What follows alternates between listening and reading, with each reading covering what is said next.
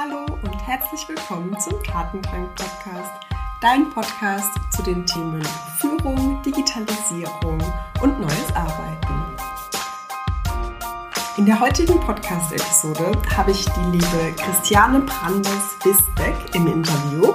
Und im Podcast sprechen wir darüber, was für sie Digital Leadership bedeutet, welche Herausforderungen einem in einer Transformation begegnen und wie man damit umgeht, welche emotionalen Seiten da auch hochkommen und wie man auch von einer Teamtransformation das Ganze hin auf eine Unternehmensebene bringen kann. Genau, dann würde ich sagen, legen wir direkt los. Viel Spaß beim Interview. Liebe Christiane, herzlich willkommen im Tatendrang-Podcast. Ich freue mich sehr, dass du dir heute die Zeit nimmst und uns ein paar Einblicke in äh, deine Welt gibst, in deine Arbeit, aber auch in deine Sichtweise. Und deshalb würde ich vorschlagen, wir starten einfach mal mit einer kurzen Vorstellung. Wer bist du und mit welchen Themen beschäftigst du dich gerade? Erstmal, äh, liebe Julia, vielen Dank für die Einladung. Tatendrang-Podcast hört sich so voll nach mir an, deshalb ich konnte gar nicht absagen. Äh, genau, wer bin ich? Äh, genau, voller Tatendrang. Ich ähm, habe schon ziemlich ausführliches Berufsleben hinter mir. Ich, ich war, ich habe Kommunikationswissenschaften studiert, aber auch ein bisschen KI und öffentliches Recht. Habe die ersten Jahre meines beruflichen Lebens im Medienbereich gearbeitet, war sehr schnell ähm, Chefredakteurin erst im Fernsehen, dann im Online-Bereich, war vier Jahre in New York, habe da gearbeitet als Korrespondentin, äh, bin dann wiedergekommen mit meinem Sohn, war alleinerziehende Mutter und ähm, bin dann auch aufgrund meines Kindes und der damaligen Verhältnisse, also ich war dann ähm, Online-Chefredakteurin bei Bertelsmann. Und das war nicht so einfach, da Beruf und Familie unter einem Hut zu bekommen. Das ist schon lange her, es war so um die 2000 und damals gab es ja noch nicht diese vielen technischen und digitalen Möglichkeiten, wie wir sie heute hatten. Und Homeoffice war auch noch nicht so angesehen. Und dann habe ich mich eben 2004 selbstständig gemacht, ähm, erst mit Ahoy Consulting, dann vor zwei Jahren habe ich die Ahoy Innovation GmbH gegründet. Und zwischendurch war ich auch immer wieder fest angestellt, ähm, beispielsweise bei einer Bank als Bereichsleiterin Kommunikation und Personal. Und deshalb ist so mein aktueller Schwerpunkt ähm, Veränderung, Transformation im weitesten Sinne an der Schnittstelle zwischen Digitalisierung, Kommunikation und HR.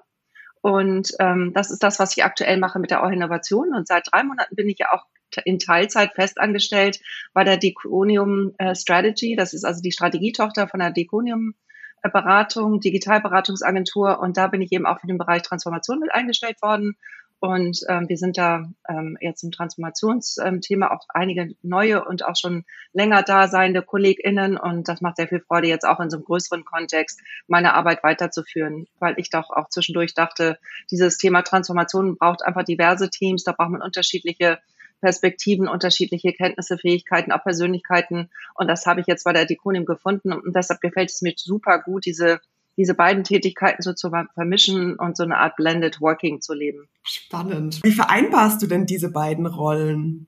Genau, das ist total interessant. Das ist auch so ein Prozess, der auch noch lange nicht abgeschlossen ist. Also am Anfang hatten äh, Markus Worps, also mein Managing Director und ich verabredet, äh, dass wir im Vertrag keine festen Tage angeben. Also ich kann sozusagen jederzeit und anytime nach eigenem, also selbst organisiert, wie man so schön sagt, entscheiden, wann ich wofür arbeite. Und das war eigentlich auch total cool. Und jetzt in der Pandemie ist es ja auch leicht, weil ob ich jetzt auf dem Laptop sitze oder vor dem anderen, das ist ja ganz allein meine Sache und ich gehe damit sehr verantwortungsbewusst um. Doch es war für die KollegInnen nicht so toll, weil die wussten immer nicht, wann ist sie da, wann ist sie nicht da. Und jetzt habe ich so ein Konzept entwickelt, dass ich an zwei Tagen in der Woche ganz fest bei Diconium bin, einen dritten Tag so per Default auch und an zwei anderen Tagen, wo ich eben nur für meine eigene Firma arbeite, wirklich nur, wenn es total wichtig ist. Also da kann man mir mal schreiben, ein Message oder so und dann antworte ich auch. Aber das sind dann meine festen Aho-Innovationen-Tage. Und mit diesem Konzept funktioniert das im Moment ganz gut, weil jetzt alle Leute wissen, okay, an diesen Tagen können wir sie auf jeden Fall ähm, sprechen. An den anderen Tagen fragen wir mal nach, ob sie zur Verfügung steht. Und bei mir ist es einfach so, ähm, dass ich also auch alles möglich mache. Und klar, es gibt dann auch mal einen anderen Termin, eine Stunde an irgendeinem Dekoniumtag, wo ich was für einen Kunden oder eine Kundin bei euch mache, aber umgekehrt genauso, so dass ich eigentlich insgesamt für beide Firmen mehr arbeite, als ich muss, aber es irgendwie ganz gut hinbekomme. Und ich bin sowieso ein hardworking Person. Also ich habe es nie anders gemacht. Ich hatte ja auch ähm, schon mehrfach Doppelverantwortung, zwar dann in derselben Firma, aber ich meine, wenn du Bereichsleiterin Kommunikation und ähm, ähm, Personal auch noch leitest, dann hast du da auch schon mal zwei Verantwortungen. Und ich war auch schon mal beim Fernsehen ähm, Redaktionsleiterin und Produktionsleiterin auch in Personalunion. Da hatte ich dann also auch zwei ganz unterschiedliche Bereiche zu vereinen. Und ich glaube, das ist auch eine meiner Stärken, dass ich das ganz gut hinkriege, verantwortungsbewusst zwei Dinge zusammenzuführen, ohne dass das eine unter dem anderen leidet. Und vor allem sich selbst dabei nicht zu vergessen. Ne? Das ist ja dann auch eine Sache, wenn man so eine hardworking Person ist. Ja, das ist das, was ich vielleicht am schlechtesten kann. Das ist aber auch gerade das, was ich am meisten lerne, was auch Freude macht. Und ähm, vielleicht ist das auch ein Vorteil der Selbstständigkeit. Ähm, also am Anfang ist man ja immer doch sehr getrieben und hat immer Angst, dass das nicht klappt und ob die Aufträge kommen und ob die Kunden bleiben und zufrieden sind. Aber jetzt bin ich in so einer Phase, wo ich auch sehr stark einfach davon ausgehe, dass Dinge sich auch entwickeln und dass ähm, das Leben auch Chancen hat und dass man sie einfach nur erkennen muss. Und ich bin jetzt einfach wesentlich weniger gestresst als früher, weil ich auch sehr stark darauf vertraue, ähm, dass das Leben und die Intuition und die Menschen, die ich kenne, ich bin ja auch ganz gut vernetzt, dass wir in der Gemengelage das schon ganz gut hinbekommen werden, dass wir alle gut weiterleben können.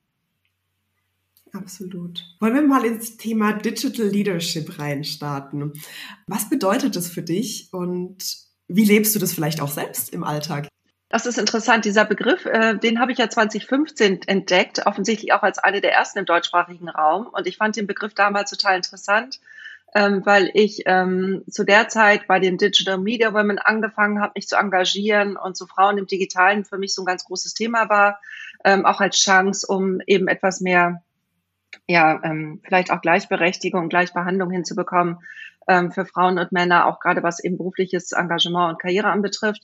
Und da hat mich dieser Begriff total angesprochen, ne? dass man sagt, also Führung im digitalen Zeitalter bedeutet, ähm, so habe ich das damals für mich dann interpretiert, dass wir die Welt so verändern oder die Arbeitsbedingungen, dass ähm, eine Führungskraft eben in erster Linie ein Coach ist, eine Person, die andere Menschen dazu bringt, das Maximale äh, von ihrem Potenzial zu entfalten und sie dabei begleitet, eben selbst organisiert mit anderen, aber auch mit verschiedenen Menschen zurechtzukommen, was ja nicht so einfach ist äh, weil viele Menschen arbeiten ja gerne mit Menschen, die ihnen ähnlich sind, aber andere mögen sie dann nicht so gerne. Und da gibt's ja dann auch eher mal so leichte Abstoß und verstehe ich aber nicht, wie so, so bist Mechanismen. Und das wollte ich alles überwinden. Also ich hatte immer so ein, so ein Interesse an Vielfalt zu leben, obwohl ich weiß, dass es schwierig ist, auch im Alltag schwierig ist. Aber das war immer so mein Interesse. Und dieser Begriff Digital Leadership hat mich da äh, sehr inspiriert, ne, weil es einmal darum geht, dass man Menschen mit unterschiedlichen Digital Readinesses, also die verschiedenen Generationen unter einen Hut zu bekommen, also die ganz Jungen, die eben so, die mit dem Digitalen groß geworden sind und Leute in meinem Alter, die sich mehr oder weniger damit abfinden und jetzt durch die Pandemie schon sehr gut zurechtkommen,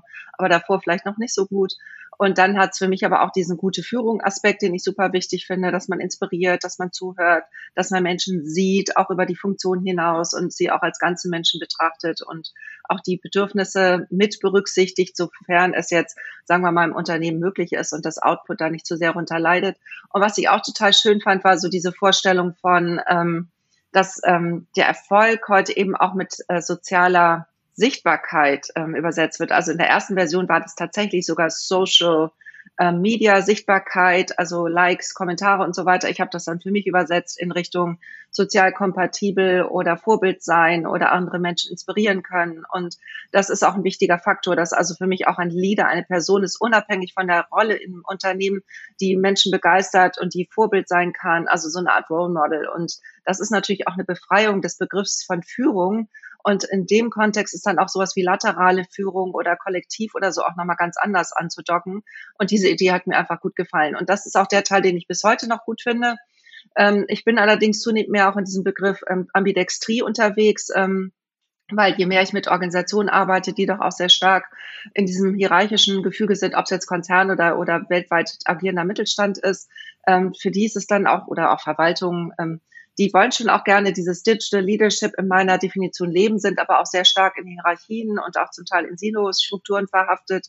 Und für die ist es wichtig zu wissen, dass sie beides nebeneinander leben können, dass man einfach nur wissen muss, äh, welche Art der Führung und welche Organisationsanteile sind wann vorherrschend und wann relevant, so dass ich immer versuche, so eine Art beidhändige Führung zu fördern. Also einerseits ja, bleibt so diese Führungskraft, die ähm, Aufgaben verteilt und ko kontrolliert, wenn das jetzt ein wichtiger Teil eurer Kultur ist. Aber da, wo es möglich ist, offen zu sein und Freiheit zuzulassen und auch kreativ das Neue zu denken oder auch Komplexität zu handeln, was ja viele Unternehmen nicht so gut können, die können ja eher keep it simple. Da ist dann dieses Thema äh, Digital Leadership wichtig. Und mit dieser Beidhändigkeit fühle ich mich ganz wohl, weil ich einfach denke, man kann nicht das eine ohne das andere leben. Wir Menschen sind Yin und Yang und rechts und links und innen und außen. Und ich mag einfach so diese Dichotomie von, von dem Vereinbaren von diesen beiden unterschiedlichen Leadership-Ansätzen. Ja, total schön, vor allem auch, weil es dann niemand ausschließt von vornherein, wenn man auf dem ersten, wenn man im ersten Moment denkt, oh mein Gott, was heißt das jetzt für mich? Oder da, damit kann ich mich gerade noch überhaupt nicht anfreunden, dann ist es ja auch erstmal so ein kleines Herantasten, mal ausprobieren und die, in diesen Lernprozess zu kommen. Und da werden Dinge schief laufen und da werden aber auch Dinge dann auf einmal ganz neu sein und man erkennt für sich, oh, das funktioniert so auch, hätte ich mir vorher überhaupt nicht vorstellen können und äh, bringt diese alte und neue Welt auch so ein bisschen zusammen. Da bin ich ganz bei dir. Das ist auch immer so der Abschlusssatz in meinen Vorträgen, wenn es um das Thema New Work geht oder wenn man neue Konzepte an ausprobiert, dass es in Hand in Hand gehen muss und dass man auch in die gleiche Richtung blickt und nicht, dass man in verschiedene Richtungen sich entwickelt und sich da auch gegenseitig so ein bisschen abhängt, wie das ja manchmal der Fall ist. Was beobachtest du denn in deiner Arbeit? So, wo stehen Unternehmen im Bereich Digital Leadership und was hat sich auch in den letzten Jahren schon entwickelt? Du hast ja gesagt, du hast 2015 mit dem Begriff und mit der Entwicklung ja gestartet. Was hast du beobachtet in den letzten knapp sechs Jahren? Ja, es ist also es gibt da jetzt nicht so eine Beobachtung, sondern ich stelle einfach fest, Unternehmen sind sehr vielfältig und Unternehmenskulturen sind natürlich auch immer geprägt von Gründern, von Führungskräften, C-Level oft und starken KollegInnen, die ähm, einfach ein gutes Ansehen haben und natürlich auch dem Produkt, die Produktvielfalt, den Markt. Es gibt aber so ein paar Tendenzen, die ich vielleicht aufdecken könnte. Also was, glaube ich, jedes Unternehmen mehr oder weniger verstanden hat, dass sie sich ändern müssen und dass diese Zukunft, das haben wir jetzt durch die Pandemie auch alle endgültig verstanden, große Veränderungsdynamiken mit sich bringt und dass wir als Unternehmen, die wir gerade in Deutschland stabil sind, die Qualitätsmanagement nutzen, um Prozesse zu, zu ähm, optimieren und gleich zu gestalten, um dann auch ja keine Fehler zuzulassen. Also alles das, was Made in Germany ausmacht, einerseits eine große Stärke von uns ist, andererseits aber auch eine Schwäche von uns ist, weil wir eben durch dieses Festzurren von dem, was gut funktioniert, und ähm, dabei nicht zulassen, dass Menschen Dinge weiterentwickeln. Also die Evolution und das Hirn, was ja Fehler liebt, weil es durch Fehler lernt. Wir, wir selber schränken uns ja auch ein durch dieses Festzurren von Prozessen und immer gleich funktionieren zu wollen. Ähm, dass das eben auch etwas ist, wo inzwischen alle Unternehmen verstehen, auch aus finanzieller Sicht, dass das so nicht bleiben kann und dass man deshalb beide Bereiche bespielen muss. Und da ist eine große Offenheit in der Theorie, aber in der Praxis wissen viele, viele Unternehmen nicht, wie sie es umsetzen wollen. Und da ist natürlich New Work, das ist ja das zweite Thema, mit dem ich viel arbeite, ein guter Anknüpfungspunkt, weil dieser Begriff New Work ist ja auch so ein Buzzword, aber das bedeutet irgendwie, dass wir äh, die Arbeitswelt anders gestalten wollen. Und da geht es eben auch durch Zukunft, um Zukunftsfähigkeit, durch Selbstorganisation und ähm, durch die, das Vertrauen darin, dass Teams selber schon in der Lage sind, ähm, herauszufinden, was gut ist und auch dann kompetent genug sind, um Entscheidungen zu fällen. Und äh, ähm, dann, wenn da vielleicht noch eine gewisse Agilität dazu kommt, ähm, dann sind sie auch in der Lage, auf das, was da ist, zu reagieren und ihre Entscheidungen, ihre Arbeitsweisen anzupassen, ohne dass man da jetzt äh, äh, auf verschiedenen Führungsebenen sich nochmal die Erlaubnis holen muss. Das ist eine Entwicklung, die ganz viele Unternehmen auch sehen, die sie auch gerne umsetzen würden. Aber es ist sehr, sehr, sehr schwer, dafür Ansätze zu finden, weil Unternehmen Risiko scheuen, weil Unternehmen strukturierte Pfade mögen, weil Unternehmen Change Management gewöhnt sind. Das heißt, da fängt eine Veränderung an und sie hört irgendwann auf. Und das, wovon wir jetzt reden, ist eine Transformation, die also schon irgendwann an auch beginnt, aber eigentlich transformieren wir uns ja ständig weiter. Aber sagen wir mal, als Unternehmen fangen wir irgendwann damit an. Und dann haben die Unternehmen auch verstanden, dass das eine Veränderung ist, die nicht aufhört. Und da gibt's jetzt nicht mehr dieses Change Management Ding. Das dauert sechs Wochen, dann sind wir fertig. Ähm, und das macht es für Unternehmen schwer zu greifen, weil da sind keine Budgets drauf angesetzt, da gibt es keine Definitionen für, das hat überhaupt gar keine Größe und auch HR kann damit nicht umgehen. Äh, Innovationsmanagement, Organisationsentwicklung, die tun sich alle sehr schwer damit. Und ähm, auch BeraterInnen natürlich, weil wir alle es gewöhnt sind, auf bestimmte Projekte auf Zeit zu arbeiten. Und diese Veränderung anzuerkennen und dafür Wege zu finden, das ist schwierig, aber da sehe ich auch eine große Chance und da setze ich halt an. Und ich habe halt mit meiner kollektiven Intuition eine Beratungslogik entwickelt. Ähm, ich sehe mich ja eher als Begleiterin, also Beyond Consulting, ähm, wo ich sage, Leute, es gibt hier so einen Prozess, der ist über zwölf Wochen, der ist strukturiert, der hilft euch dabei, jetzt erstmal als Team ins Laufen zu kommen Und danach seid ihr in der Lage, diese Veränderung, die wir gemeinsam angestoßen habt, alleine weiterzuführen. Ich bin da möglicherweise auch mit Hintergrund immer noch gerne tätig.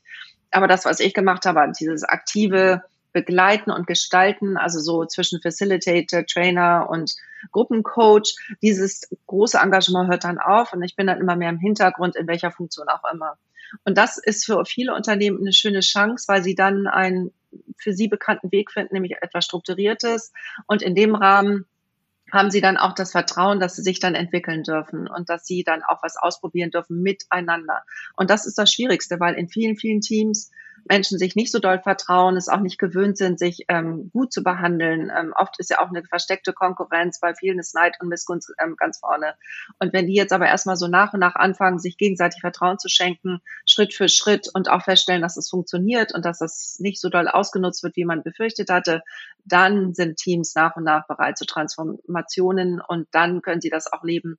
Und deshalb, ich arbeite auf Teambasis und idealerweise ist das eben so ein ähm, Prozess, wo ich mit dem einen oder anderen Team anfange und wenn das dann gut funktioniert, dann wird das ausgerollt in andere Richtungen und mal fange ich in der Mitte an und mal fange ich oben an und ähm, manchmal fangen wir auch als ähm, Grassroot-Kampagne ähm, oder Meetup oder was auch immer an. Also das ist ganz unterschiedlich, je nachdem, wer da am größten den Veränderungswillen und wer der hat und wer der Treiber ist. Super spannend. Was bedeutet denn für dich kollektive Intuition? Was steht für dich dahinter? Den Begriff habe ich gewählt, weil ich davon ausgehe, ich meine, ich komme ja aus der Kommunikationswissenschaften und ähm, wenn du dich mit Sprache und Kultur beschäftigst, dann weißt du, ähm, dass Sprache das Denken und das Sein bestimmt und alles das, was wir aussprechen können, ist auch irgendwie da und vorhanden und das, was wir eben nicht aussprechen können, ist zwar irgendwie gefühlt vorhanden, aber nicht so als Realität. Und für mich ist das Beispiel immer Frauen. Also Frauen waren früher mitgemeint. Jetzt möchten doch viele von uns auch gerne gendern und darauf achten, dass man eben Frauen und diverse, also Menschen, die sich jetzt keinem binären Geschlecht zuordnen wollen, auch mit benannt werden und nicht nur mitgemeint sind.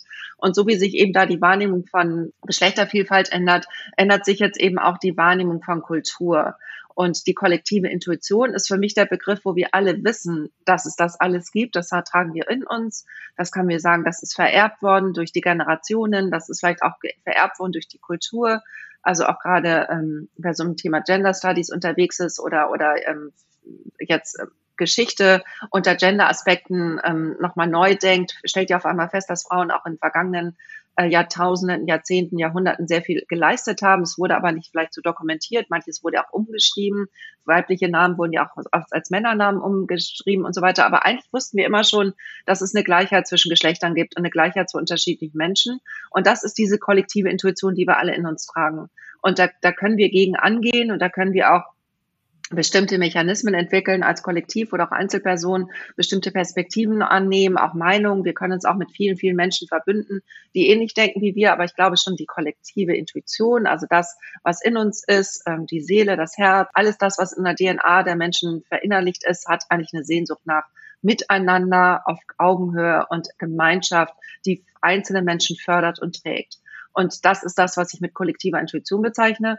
Und wenn Unternehmen das erstmal lernen, so auf Teamebene angefangen, ist es einfacher, als wenn man das gleich im Großen macht, sich gegenseitig zu vertrauen und darauf zu gucken, was man gemeinschaftlich will, ähm, haben wir dann immer so als Nordstern den Purpose einerseits, aber aus meiner Sicht eben auch die, die äh, Unternehmensgründungsgeschichte, ähm, die häufig auch den Purpose erzählt, häufig ein bisschen anders, als wir das heute interpretieren. Aber wenn man sich Gründungsgeschichten von Unternehmen anguckt, den Purpose anguckt und dann vielleicht nochmal guckt, was für Menschen da arbeiten, die alle sich durch diese Kultur irgendwie angesprochen fühlen, dann kriegst du das nach und nach hin, diese Veränderung in eine bestimmte Richtung zu treiben. Und das ist ja wichtig. Wir brauchen ja Nordstein. Wir wollen ja nicht irgendwie nur transformieren, weil es so lustig ist, uns zu verändern, sondern es soll ja eine Ausrichtung geben, wo die Menschen hinwollen, wo die Kultur sich hin entwickeln kann, wo die Organisation dann auch einen Sinn darin sieht, sich zu verändern, ne? weil man dann zukunftsfähiger ist, innovativer ist, Produkte anders denken kann, Dienstleistungen anders definieren kann und auch ein anderes Umgehen mit Mitarbeitenden und Kunden hat. Also diese ganze Menschenorientierung dann eben auch anders möglich ist,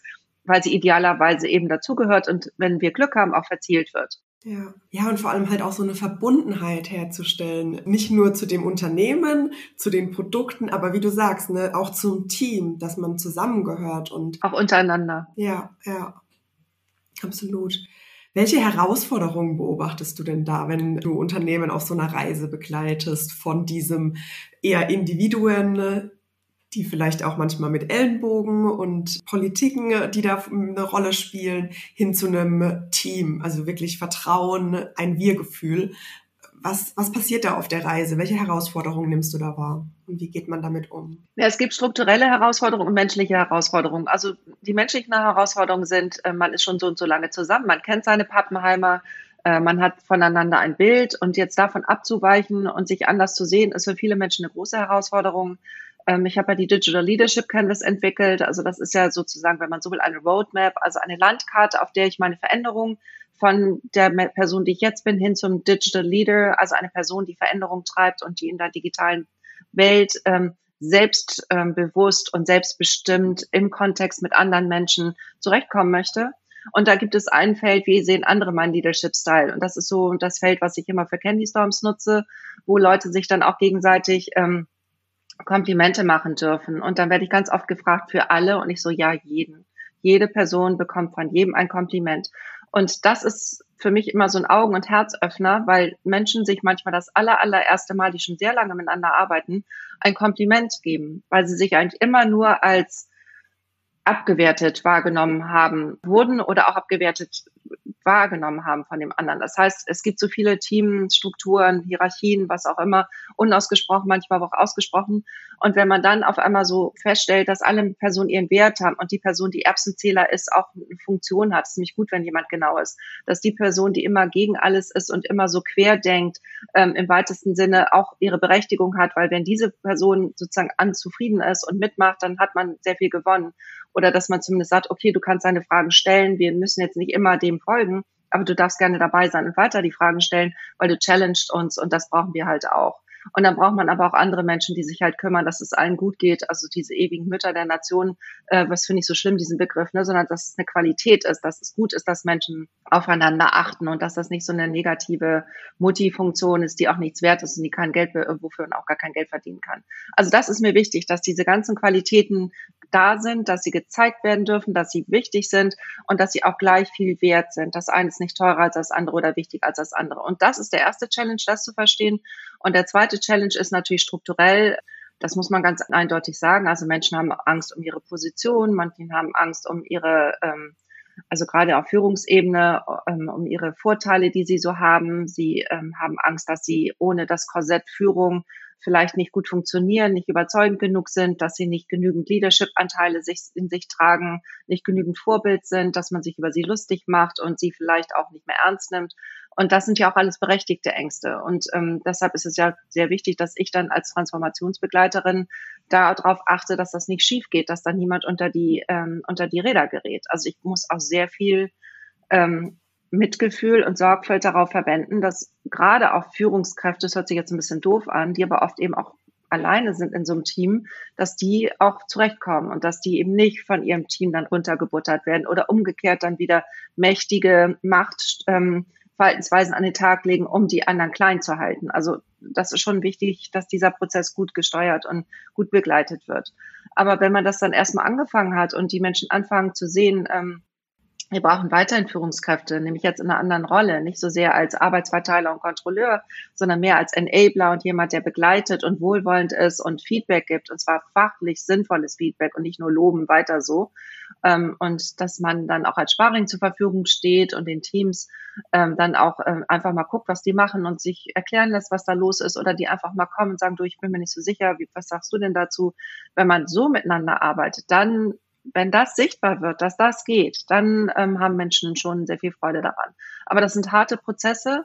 Transformationsbegleiter zu sein, ist wahnsinnig anstrengend. Ich brauche sehr viel Zeit auch für mich. Also ich bin auch abends oft ruhig, einfach nur für mich, um mich dann auch wieder auszugleichen, weil alles das, was ich da so tagsüber erlebe und ausgleiche oder auch versuche zu verstehen oder auch in bestimmte Bahnen zu lenken, das ist schon sehr anstrengend. Und auch wenn ich einen strukturierten Prozess habe mit bestimmten Vorgehensweisen und bestimmten Methoden und alles das, es ist ja trotzdem ganz, ganz stark auch das, also Kultur ist ja auch sehr viel Gefühltes und man muss einfach ein Gefühl dafür haben, was brauchen die jetzt gerade? Und das ist meine größte Aufgabe. Ich bin eine wohlwollende Begleiterin, also ich mache das mit Herz und ich möchte, dass es allen gut geht dabei, wenn sie unterwegs sind. Da wird keiner irgendwie verlassen, es wird keiner zurückgelassen, es wird niemand gebasht, es wird niemand rausgeschmissen.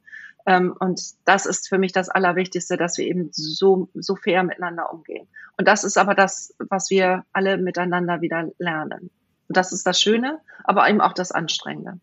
Und ich könnte dir ganz viele Details erzählen, mache ich jetzt nicht, weil ich möchte auch nicht, dass KundInnen sich wiederfinden. Aber es gibt natürlich da auch ganz viele ja. Geschichten, die ich da im Einzelnen erzählen könnte, was lustig, traurig oder wie auch immer ist, aber was mich wirklich emotional bewegt. Ja.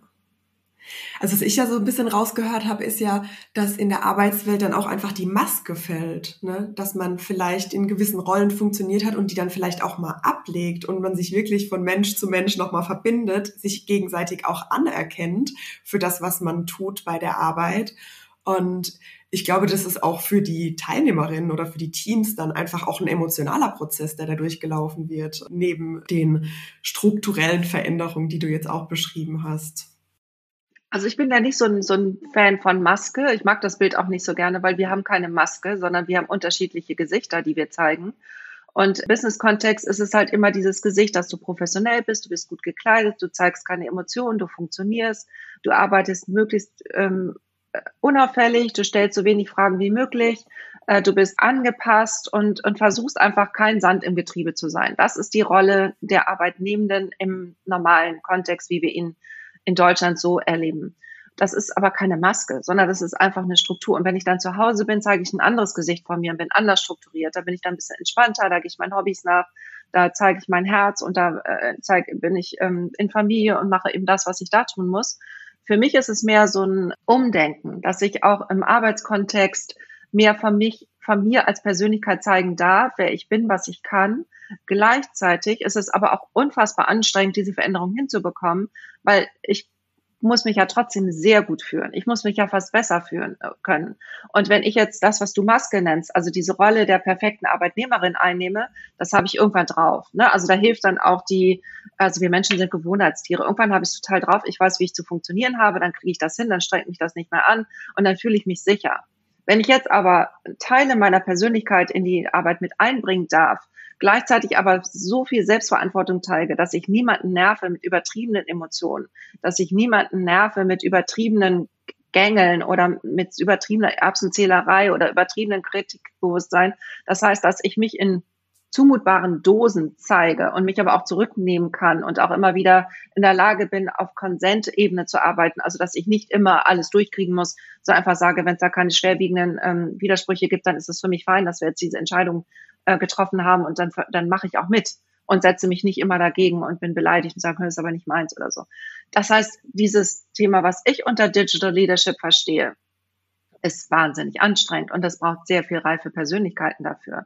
Und das ist der Teil, den viele nicht sehen. Die denken dann immer Maske und jetzt bin ich ich selbst. Nein, ich selbst bin ganz ehrlich, wenn ich so bin, wie ich will, ohne Maske für andere vielleicht gar nicht zu ertragen, weil ich dann einfach ohne, wie soll ich sagen, also ohne mich selber zu kontrollieren, einfach so bin und mich Leuten zumute. Und das funktioniert weder im privaten noch im beruflichen Kontext, sondern auch als Mutter, als Ehefrau, als Freundin, als Partnerin, als was ist ich, Anleiterin im Privaten, weil ich im Sportverein bin, ist es ja doch so, dass ich immer gucken muss, dass die Leute gerne mit mir arbeiten, dass sie mich ertragen, dass ich ähm, das so koordiniere, dass alle zufrieden sein können und ich aber selber auch noch einen guten Platz habe und wir maximal fröhlich miteinander sein können. Und das ist wirklich schwer, das haben wir so nicht gelernt. Ja, absolut. Ja, danke für die Ergänzung und auch für nochmal so ein neues Bild. Das finde ich extrem schön. Wie schaffst du es denn dann, dieses, diese Teamerfahrung, die in, einem, in einer kleinen Gruppe zuerst mal gemacht wurde, auf so eine kulturelle Ebene in einem Unternehmen zu bringen? Genau, also wir machen am Ende dieser äh, kollektiven Transformation immer sogenannte Prototypen. Das heißt, äh, jedes Team entwickelt irgendetwas Sichtbares, Spürbares, Hörbares, Haptisches, ähm, was in die Welt getragen werden kann. Also ähm, ich hatte zum Beispiel am Anfang das große Glück, äh, dass ich äh, viele die kollektive Intuition in, in einer Hochschule verproben konnte. Also erst an der ähm, Formhochschule für Ökonomie und Management in Hamburg und später dann an der HWK in Hildesheim. Das ist die Hochschule für angewandte Wissenschaften und Gestaltung und, und Kommunikation. Aber ich war im Fachbereich Gestaltung, so ist es richtig. Und da haben wir auch so Transformationen gemacht. Da haben wir also so im, im äh, Semesterkontext eine altmodische Agentur, sage ich jetzt mal ganz bewusst, in eine Digital Leadership, New Work, zeitgemäße, wie auch immer, ähm, Agentur transformiert und dann haben die über diesen ganzen Transformationsprozess eine Ausstellung gemacht oder es gab dazu mal eine Instagram Challenge. Das heißt, die haben also diesen Kulturveränderungen sichtbar in die Welt getragen und gerade die Ausstellung hat sehr große Wellen geschlagen. Sie, es wurde also auch in den lokalen Medien darüber berichtet. Das war sehr schön zu sehen. Und äh, wir haben dann auch die Besucher praktisch dann auch durch diesen Prozess geleitet. Dann gab es also so einen Besucherleitfaden, wo man dann auch die Transformation selber beim Gehen durch die Ausstellung erleben konnte. Bei Unternehmen ist das nicht immer so fancy. Ähm, da machen wir dann irgendwie Videos oder es gibt Graphic Recordings, die in einer bestimmten Art und Weise publiziert werden. Und dann haben wir Möglichkeiten, Sessions in Barcamps anzubieten oder in internen Führungskräfteveranstaltungen. Und äh, auch da, oder es wird dann darüber im internen Kommunikationsmedium berichtet oder manche berichten darüber auch auf äh, öffentlichen Kanälen. Das ist sehr unterschiedlich, je nachdem, wie, die, unter, wie das Unternehmen aufgestellt ist. Und darüber ähm, wird das dann formal ähm, mitgeteilt, aber ansonsten informell weißt du ja, wie Unternehmen sind. Alle kriegen das mit und alle gucken. Und die einen gucken argwöhnisch und sagen, ich hoffe, das geht schief. Und die anderen gucken, oh, ich will das auch machen, hoffentlich geht das gut. Und viele sind auch neutral und die gucken einfach, ist das jetzt eine neue Sau, die wir durchs Dorf treiben oder ist das was Ernsthaftes? Und wenn Unternehmen das ernst meinen, dann fangen wir mit einer Einheit an und dann kommen die nächsten Einheiten dazu. Und ich begleite die dann auch gar nicht mehr alle, sondern ich begleite meistens nur so und so lange und irgendwann übergebe ich die Projekte dann in die Organisation. Das heißt, jemand aus der Personalentwicklung oder aus der Innovation, aus dem Innovationsmanagement oder irgendeine andere Person oder Gruppe von Personen, häufig sind es auch mehrere, die sich dann da ähm, angesprochen fühlen, die treiben das Thema dann weiter und sind dann auch selber Trainer, Coaches und wie auch immer. Und oft wird das dann auch angepasst und, und das, was ich dann entwickelt habe, wird dann noch sozusagen im Laufe der Zeit äh, weiter transformiert, was ja auch genau der Sinn der Sache ist. Und ähm, so kommt das dann nach und nach in den Unternehmen an. Und häufig ist es dann auch so, dass wir begleitende Maßnahmen haben, so wie Working Out Loud oder dieses Lern-OS und andere Geschichten und natürlich Barcamp-Sessions und ähm, andere große Veranstaltungen, die auch offen sind, so dass man einfach auf verschiedenen Ebenen arbeitet. Häufig ist ein Unternehmen dann auf Führungskräfteentwicklung so, dass die dann auch was zu Digital Leadership und New Work machen, so dass wir dann verschiedene Module haben, auch von unterschiedlichen Anbietern durchaus, ähm, wo wir uns dann auch miteinander also auch die anderen Trainer, TrainerInnen, die Coaches, die, wer auch immer da unterwegs ist, dass wir dann miteinander arbeiten und uns aufeinander einstellen und synchronisieren, so dass das, was ich mache, dann schon auch ein wichtiger Baustein ist, aber nicht der einzige und alleinige. Ja. Spannend. Und so werden dann Samen gesetzt, die sich weiterentwickeln dürfen und ähm genau. Und das ist ja auch wichtig, also äh, wenn ich das nochmal sagen darf, ich bin ja Beraterin, aber Beyond Consulting heißt für mich eben auch, dass das Projekt nicht zu Ende ist, wenn ich, wenn ich gehe, sondern dass es dann ohne mich weiterlaufen kann. Also das ist ja das, der, der, der Sinn der Sache. Ne? Und zwar kann man mich immer wieder fragen und es gibt auch Unternehmen, wo ich immer so als Supervisor, Coach, wie auch immer du das nennst, dann immer noch dabei bin und auch äh, unregelmäßig angefragt wird. Also gerade wenn man dann so, so Beraterverträge, Rahmenverträge hat, ist das ja auch machbar, auch abbildbar für Unternehmen. Äh, und das ist mir eigentlich auch total lieb, weil ich, ich will ja auch gar nicht jetzt so und so lange in Unternehmen sein und die ganze Zeit Transformationen begleiten, sondern ich bin ja immer die Impulsgeberin, ähm, also die Lotsin, die an Bord geht, aber auch wieder von Bord gehen möchte. Ne? Also deshalb auch das Bild mit Ahoi Innovation. Ich bin die Lotsin, die kommt und ich arbeite mit den KapitänInnen, wer auch immer das ist, und dann irgendwann gehe ich dann aber auch wieder von Bord. Ja, super schönes Bild. Christiane, zum Abschluss vielleicht nochmal eine etwas persönlichere Frage die ich all meinen Interviewgästen stelle. Und zwar gibt es eine Sache, die du bereits in deinem Leben gemacht hast oder erlebt hast, von dem du glaubst, das sollten auch andere Menschen mal erlebt haben? Wow, das ist ja eine Frage. Ja, natürlich wahnsinnig viel. also was, was ich glaube, also ich habe natürlich unfassbar viel tolle Sachen erlebt, aber ich will jetzt nicht erzählen, reise hierhin oder triff Menschen, die anders sind als du oder sprich mal mit jemand, der ganz anders denkt und guck mal, wie das sich anfühlt, wenn du offen bist.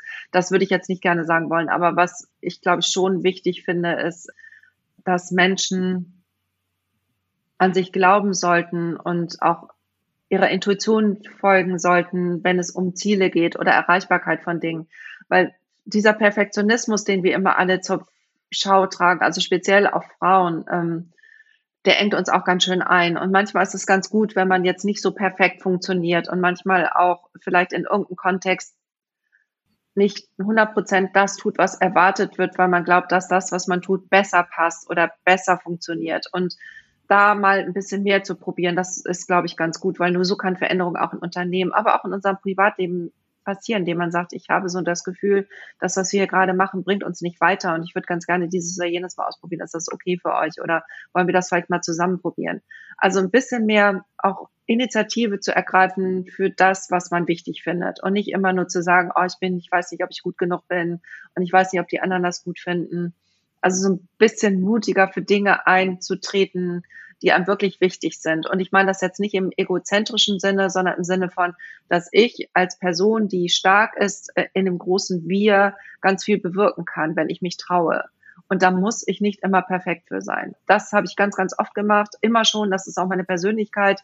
Deshalb ist in meinem Leben sehr viel Ungewöhnliches passiert im Sinne von, dass ich sehr früh Karriere gemacht habe, aber es ist auch vieles schiefgegangen. Ich habe auch Jobs verloren. Also das sind so, ne, das, da muss man auch oszillieren können. Also ich habe das vielleicht auch manchmal ein bisschen übertrieben mit diesen ich will das jetzt aber anders haben. Also das würde ich jetzt niemandem empfehlen. Aber so ein bisschen, also so ein bisschen Veränderung zu nudgen und so ein bisschen mal dahin zu gucken, wie Dinge anders sein könnten und sich dafür einzusetzen und mit anderen zusammen immer diese, diese vielen zu finden, die dann einen unterstützen, dass man zu zwei, zu fünf, zu fünfzehn unterwegs ist. Das würde ich wirklich vielen Menschen wünschen, weil wir können doch mehr verändern, als wir denken, wenn wir uns mit anderen zusammentun und das gemeinsam machen. Und das, das ist für mich das Allerwichtigste, ähm, das zu wissen.